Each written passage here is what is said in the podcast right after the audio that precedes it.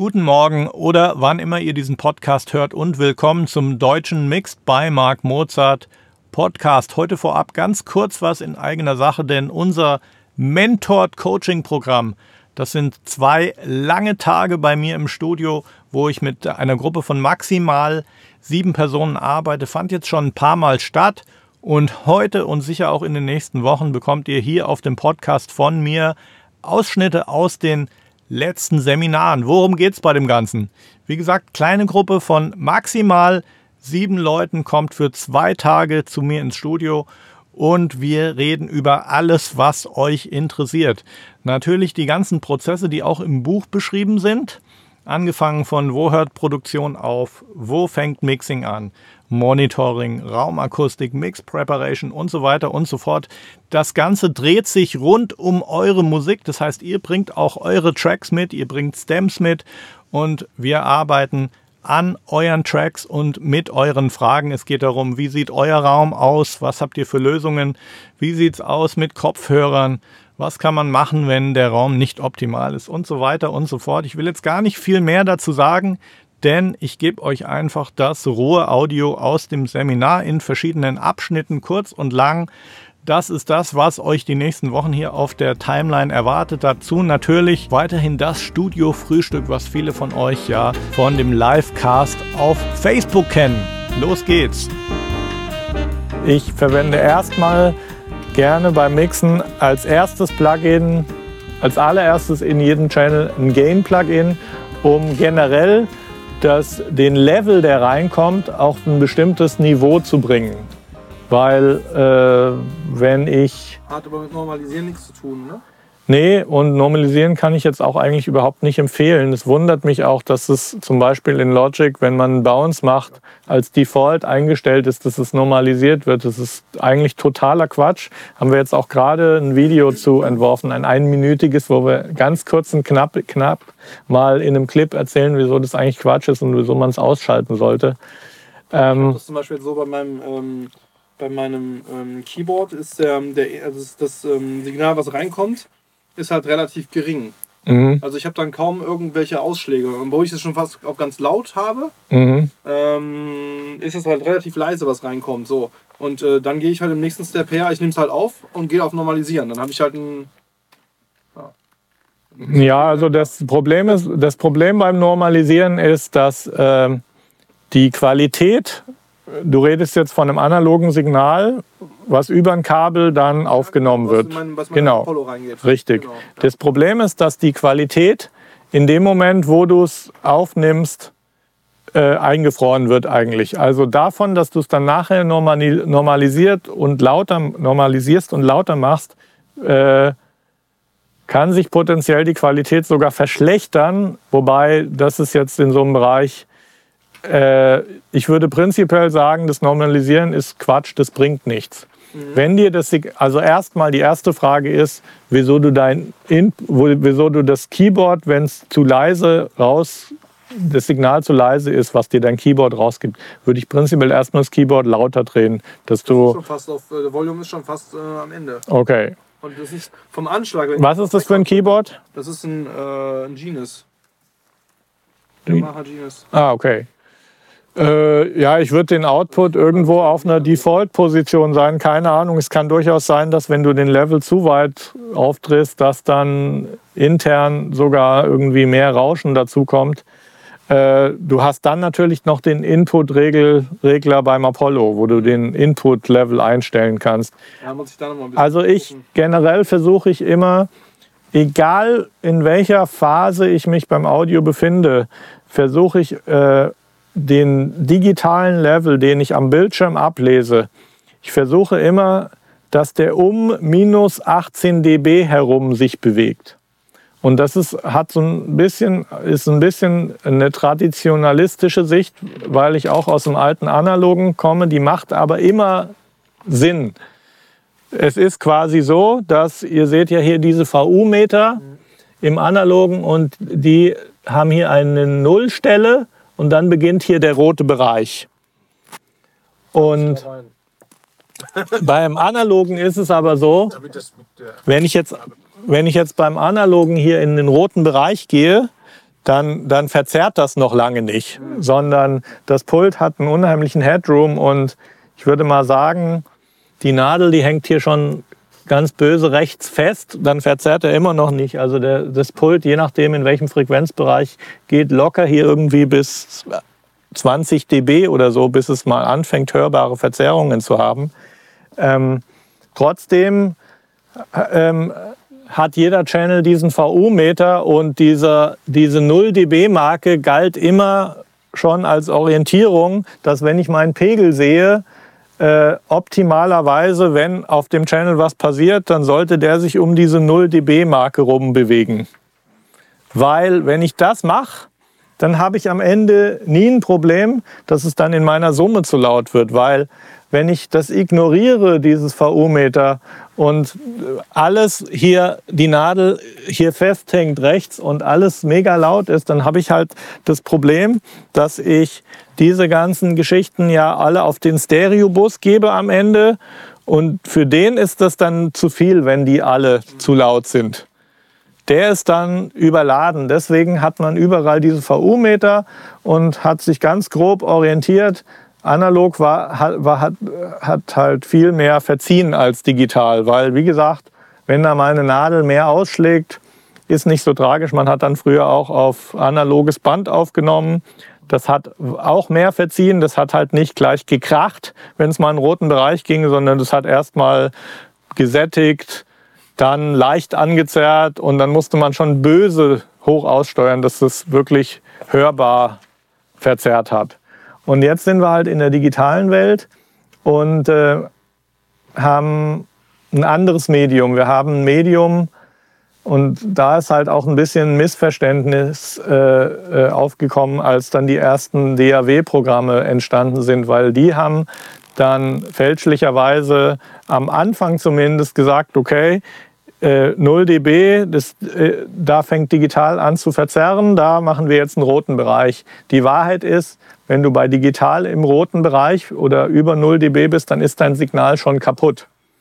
Das heißt, die, der entscheidende Trick ist jetzt, dass man diese analoge Welt irgendwie kompatibel macht mit der digitalen Welt. Das heißt, ich muss jetzt eine klare Definition haben, wenn mein analoger VO-Meter bei 0 dB ist, was heißt das dann auf der digitalen Anzeige? Und da hat man sich geeinigt, das ist eigentlich so der Standard, an den sich alle halten, dass wenn hier meine Nadel auf 0 dB auf dem VU-Meter ist, dann wäre das in meinem Logic oder FL Studio, Pro Tools, in jeder dieser DAWs, wäre ich bei minus 18 dB unter Fullscale. Fullscale ist der Punkt, wo das Digital-Audio Audio verzerrt minus 18 dB darunter ist der Punkt, um den sich herum mein Audio optimalerweise immer bewegt.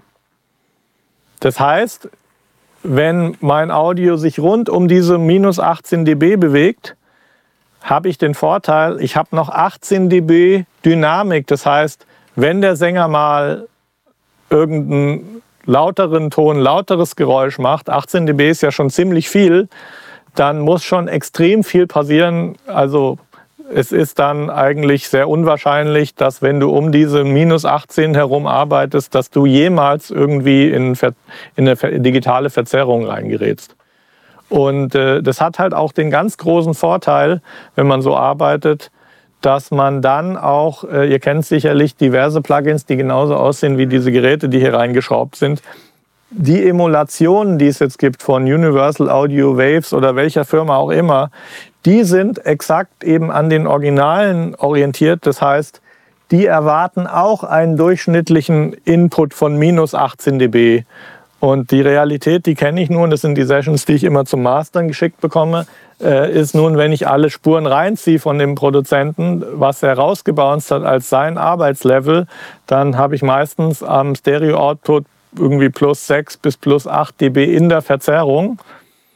Das ist, sagen wir mal, erstmal nicht schlimm, weil so, solange sein einzelner Track jetzt nicht digital verzerrt, und das tut er nicht, weil das würde er selber auch hören, kriege ich das wieder hin. Aber damit ich diese Session für mich in einen ordentlichen Arbeitsbereich bekomme, mache ich eben als erstes Plugin immer einen Gainer drauf. Der hat meistens minus 15 dB, der Gainer. Das ist mein Default-Wert, den ich eingestellt habe. Damit fange ich an, dann ziehe ich alle Spuren rein. Dann gucke ich, diese ganzen Spuren summiert. Was passiert jetzt auf der Stereosumme? Und auf der Stereosumme möchte ich logischerweise auch wieder mich um diese minus 18 dB, dB herum aufhalten, weil wenn ich mit diesem Pegel dann irgendwelche Kompressoren, Limiter oder gerade analoge Emulation, da fällt es halt besonders auf, ansteuere, dann verhalten die sich so, wie sie sich eben auch verhalten sollen. Das heißt, diese, insbesondere diese Emulationen von analogen Plugins sind so konzipiert, dass man die mit so einem durchschnittlichen Pegel von minus 18 dB und der genaue Term ist äh, dB FS, dB Full Scale, das ist die digitale Skala, im Kontrast zu dBVU, das ist die analoge, die wir hier haben. Und im Grunde genommen ist das ja so eine mathematische Formel, wo wir die Nullpunkte irgendwie angleichen. Du hast ja eben gesagt, keine blöden, keine blöden Fragen oder so. Nee, gibt's ähm, nicht. Also mein, meine, meine Denkweise ist immer, wenn ich jetzt diese minus 18 habe, dann, ja. dann ist doch viel zu leise. Ja, dann machst du den Lautsprecher lauter. Ja. da gibt ja nicht. Da habe ich ja. keinen Spaß dabei. Da muss doch, da muss doch, also deswegen bin ich bei meinen Pegeln immer bei, bei weiß ich bei 5 oder sowas. Vier oder fünf. Das, das ja, das ist ja eine Frage der Lautstärke. Genau, das heißt, äh, klar, du ähm, alles, was dahinter bei dir noch dranhängt an Monitorcontroller und Lautsprecher oder so, ist dann, wenn du äh, das bisher falsch gemacht hast mit den Pegeln, natürlich äh, viel zu leise.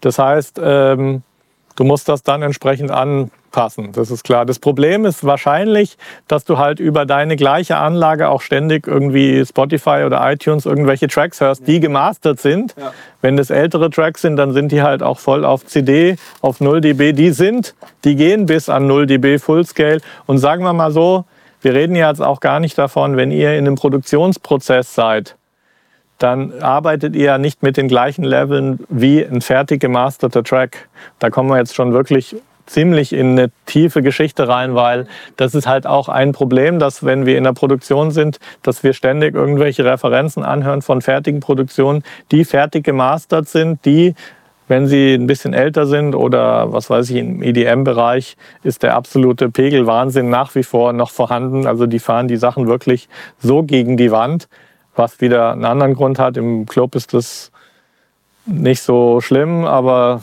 vergessen wir das mal fürs Erste. Das Problem ist, wenn du in der Produktion bist, wo du dich auf diesen minus 18 Durchschnittspegel bewegst und dann mal eben einen Track gegenhörst als Referenz direkt von deinem iTunes oder Spotify App oder so, dann haut dir das natürlich den vollen Pegel ein. Das kannst du aber jetzt umgehen, indem du diesen Referenztracks, gegen den du gegenhörst, in so einem Plugin wie Magic AB oder jetzt gibt es neu von Plugin Alliance Metric AB. Das sind einfach so Plugins, die liegen als letztes Plugin auf deiner Summe, auf deinem Master. Und da schaltest du deine Produktion, mit der du arbeitest, A, B gegen die Referenzproduktion. Und bei mir ist es auch so, äh, dass oft sagt der Kunde, oh, ich wollte mit dem Mix in die Richtung von dem und dem Track, den habe ich dir nochmal da mitgeschickt oder im Zweifelsfalle. Also den musst du schon haben auch. Ne? ja, das ist halt auch ein Problem im Streaming-Zeitalter, dass wir ja viel dann streamen über Spotify oder Apple Music. Äh, zum korrekten Pegelvergleich mit einer Referenz musst du den als File haben. Das heißt, du musst ihn am easiesten auf iTunes als Download halt kaufen für 99 Cent.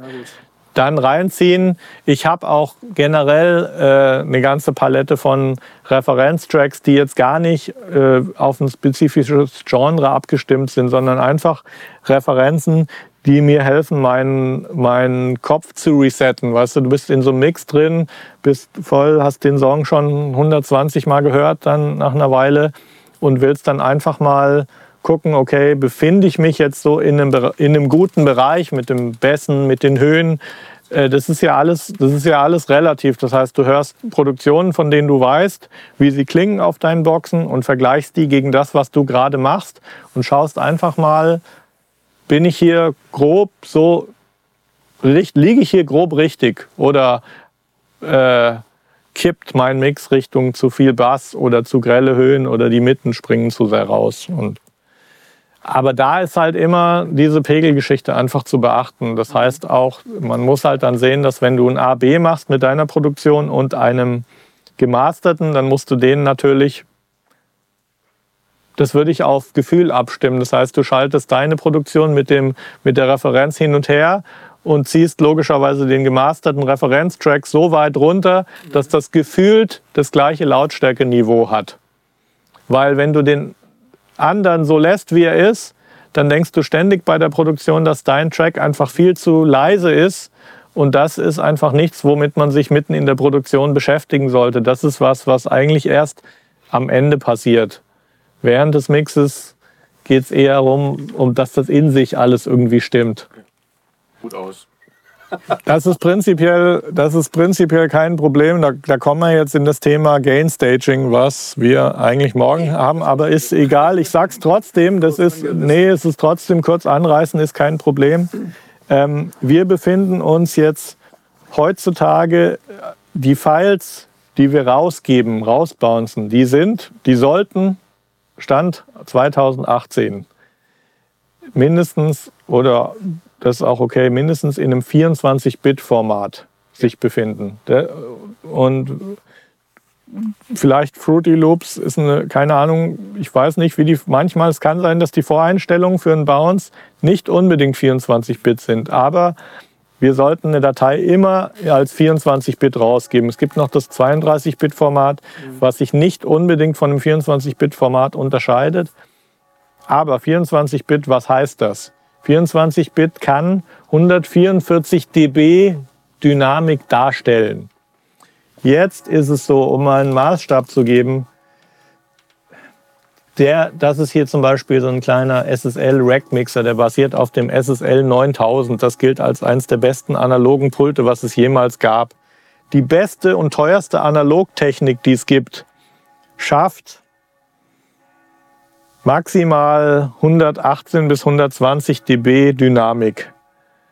Meistens befinden wir uns auch bei guter Analogtechnik um 90, 95 dB Dynamik. Die, das digitale Audioformat kann aber 144 dB Dynamik darstellen.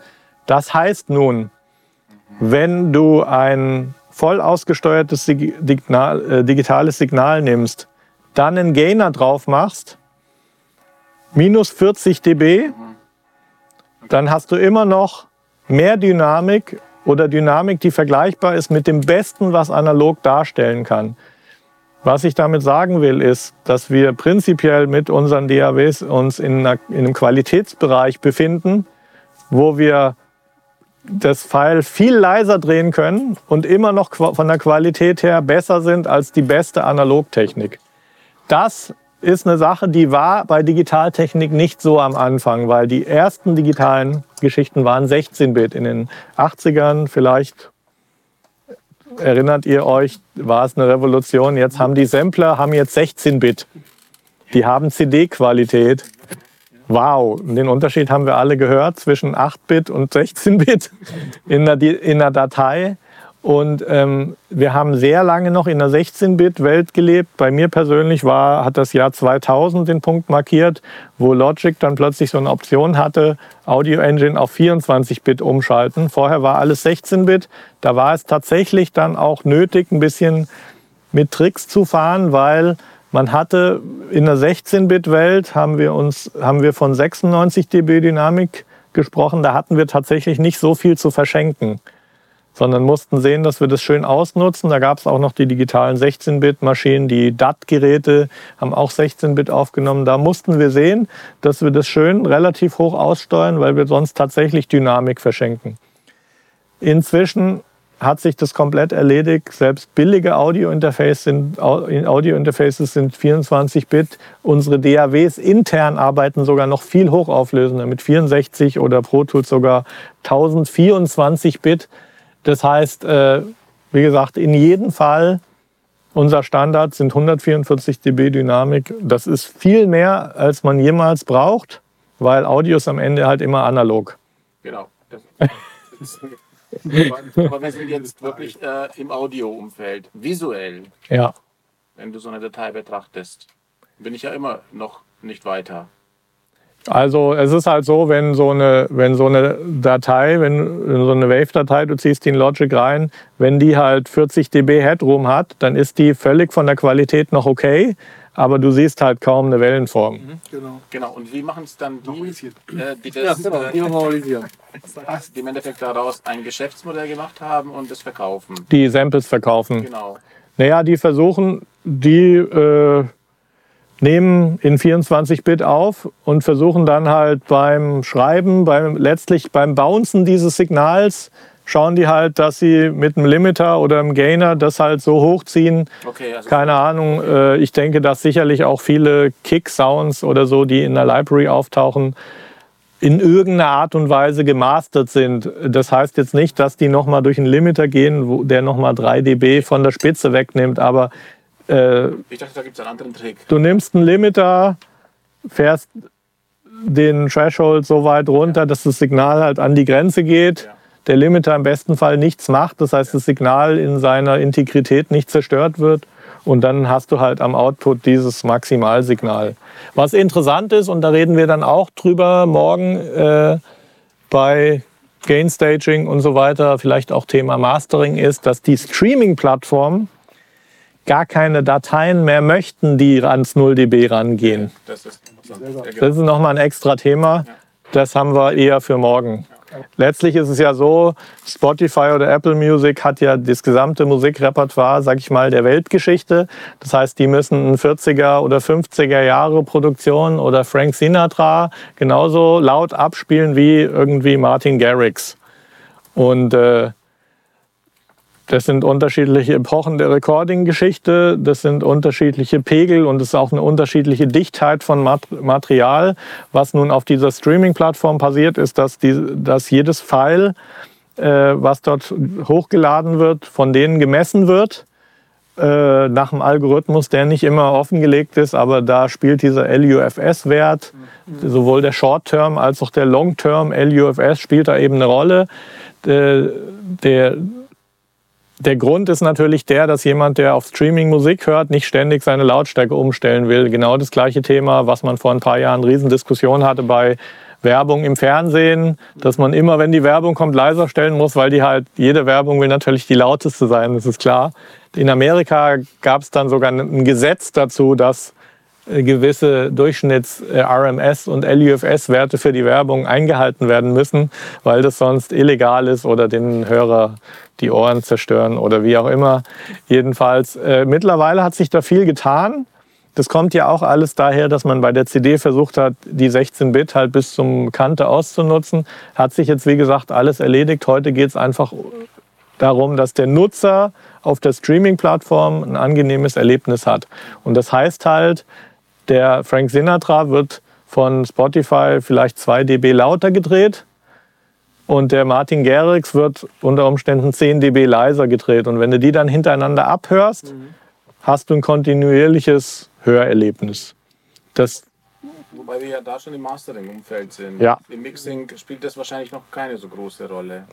Hey, beim Mixing äh, ist eigentlich immer super, so viel Dynamik wie möglich ja, genau. mitzubringen, weil kaputt machen kannst du es halt immer noch. Ja, am Ende. Und es ist halt, wie gesagt, auch im Mastering gar nicht mehr unbedingt notwendig, es jetzt so zusammen zu quetschen. Aber natürlich gibt es auch, äh, ich nehme jetzt einfach mal so eine Standard-EDM-Compilation wie Contour Top of the Clubs oder so. Wenn du die halt als CD heute kaufst, dann will trotzdem halt jeder Track der lauteste Track sein, weil immer noch irgendwie die Vorstellung da ist, wenn jetzt jemand, ein DJ oder ein Hörer, die durchskippt oder ein Radiomoderator, dass ihn halt der Track, der lauter ist, mehr anspringt und er in, unterbewusst denkt, das wäre der beste Track. Ja, aber wenn ich daraus eine CD machen würde, aus einem Kontor-Sammelsurium, äh, ja. dann, gleiche ich das ja auch an.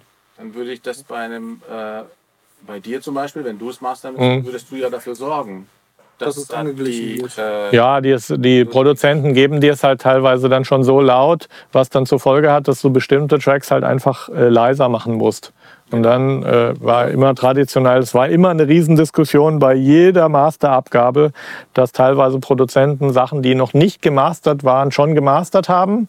Weil man wollte immer, man wollte immer halt, dass die anderen sich nach einem richten müssen irgendwie. Ja. Und du lädst das dann lädst das rein und hast dann wirklich in Summe bist du bei minus 18 dB ungefähr, ja, plus minus. Ähm, aber nicht bei viel. Dann kann ich damit super arbeiten. Und wenn du mir alles lauter schickst, dann mache ich es halt leiser. also, ja, das ist ja beim Stem Mastering dann nicht so schlimm, weil die einzelne Spur ist ja selten verzerrt, mhm, sondern genau. das Problem ist halt, dass du in der Summe halt in, äh, dann in eine Verzerrung gerätst. Das ist auch, die Wahrheit ist auch, dass es in den modernen DAWs noch nicht mal technisch ein Problem ist. Wenn du dann mit den einzelnen Spuren total in den, in den Bereich gehst, wo du eigentlich eine digitale Verzerrung hast und dann auf der Summe einen Gainer drauf machst, der das wieder zurücknimmt, dann funktioniert das trotzdem. Du wirst trotzdem keine Verzerrungen hören, weil diese modernen DAWs haben Audio-Engines mit sogenannten Floating Point. Das heißt, intern ist die Auflösung von denen viel höher als das, was du auf dem, auf dem LED-Meter oder auf der Anzeige siehst. Das heißt, du kannst das kompensieren. Das Problem ist das, ein Problem der Psychologie, dass wenn ich mich mit meinen einzelnen Spuren ständig im roten Bereich befinde, sagen wir mal, ich, ich habe so einen Mix zusammengebastelt, das ist alles am roten Bereich in den einzelnen Spuren und in der Summe. In der Summe musste ich vielleicht ein bisschen Gainer zurückdrehen, damit es nicht komplett rot ist, aber das ist alles hat richtig Pegel und ich bin irgendwie happy mit dem Mix, denke mir so, das ist gut. Dann gehst du zwei Stunden draußen spazieren, um dich mal ein bisschen reset, zu resetten. Dann kommst du wieder rein. Vielleicht hast du noch einen Produktionspartner, der auch was zu sagen hat. Und dann fällt euch beiden auf, die Bassdrum müsste eigentlich viel lauter. Mhm, ja. Und dann hast du nämlich das Problem, dass du, dass du das nicht einfach machen kannst, sondern musst erstmal deine Session umbauen. Und da ist für mich psychologisch das Problem da, wenn du dann von vornherein nicht deine Session sauber strukturiert hast, dann kommst du an einen Punkt, wo du eine Entscheidung, die du treffen müsstest, nicht triffst, nur weil dir die Mieter sagen, ich habe keinen Platz mehr. Und völlig unnötigerweise, weil der Platz, den du hast in deiner DRW, sind ja diese unglaublichen 144 dB, von denen ich immer sage, das ist der Unterschied von einer Fliege, die furzt und ein Jet, der an deinem Ohr vorbeifliegt. So groß ist die Dynamik. Das heißt, Das ist aber eine große Dynamik. Das ist eine sehr große Dynamik, die ist auch tatsächlich so groß. Das heißt, wer konsequent seine Hausaufgaben macht und immer guckt, dass er sowohl in den Channels als auch in, den, in der Summe und in den Bussen immer viel Headroom hat, im Zweifelsfalle lieber ein bisschen zu viel als zu wenig Headroom, weil lauter kannst du es immer noch machen der wird einfach äh, nicht eingeschränkt in seine Entscheidungsfreiheit. Und für mich war immer das mit der Kick einfach das beste Beispiel. Du bist überall schon am Rand, kommst wieder rein, denkst, die Kick ist viel zu leise. Und dann sehe ich halt, dann fangen viele Produzenten an, nicht die Kick lauter zu machen, sondern die Kick in den Limiter zu fahren, damit die Pegel, genau. das ist jedem bekannt, dieser Vorgang. Und da fängt's an, da, da, da, ist der Unterschied zwischen meinem Mix und deinem Mix. äh, und das hat auch nicht mal was mit Ohren zu tun, sondern mit äh, ja, Audiohygiene oder sowas.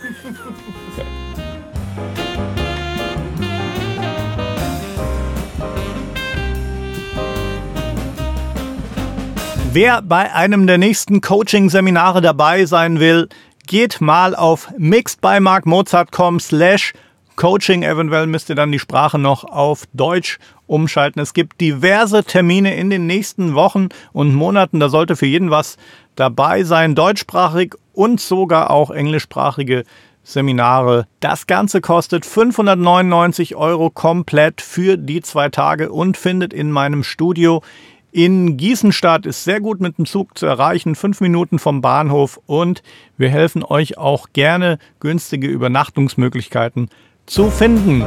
Bis dann!